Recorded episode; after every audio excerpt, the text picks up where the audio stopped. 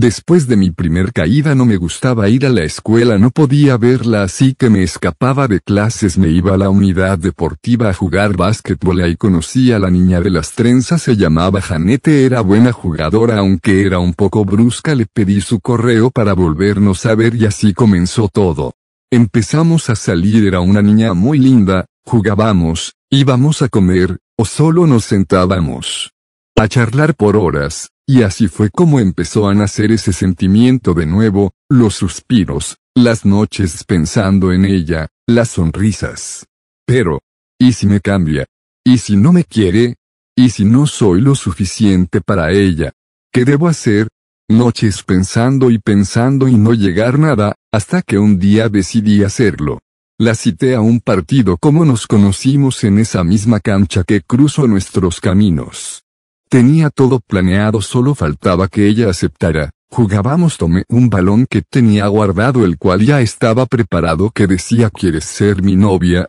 Cuando lo vio se sonrojó y dijo que sí. Ahora qué debía hacer? Debo comprarle muchos regalos. Debo hacer todo lo que le diga sin importar lo que sea. Malditos pensamientos que te condenan al fracaso. Janete era una niña hermosa, pero yo, era alguien inseguro y muy realista como es que tengo a mi lado a un ser tan divino. Me hacía cada día la misma pregunta. Después de un tiempo empecé a notar la rara era cortante, seca, ya no salíamos tan seguido y cuando lo hacíamos la mitad del tiempo eran silencios largos acompañados de suspiros. ¿Qué tenía Janete? Se cansaría de mí. No fui suficiente de para ella. Habrá encontrado a ¿Alguien mejor que yo? Mi cabeza daba vueltas y no sabía qué hacer. Decidí hablar con ella para saber qué es lo que pasaba y ella no decía nada, seguir insistiendo hasta que me contestó que se iría lejos, que ya no podremos estar juntos. Su papá obtuve un mejor empleo pero tenían que irse de aquí, me dijo que me amaba mucho y que era lo mejor que le había pasado.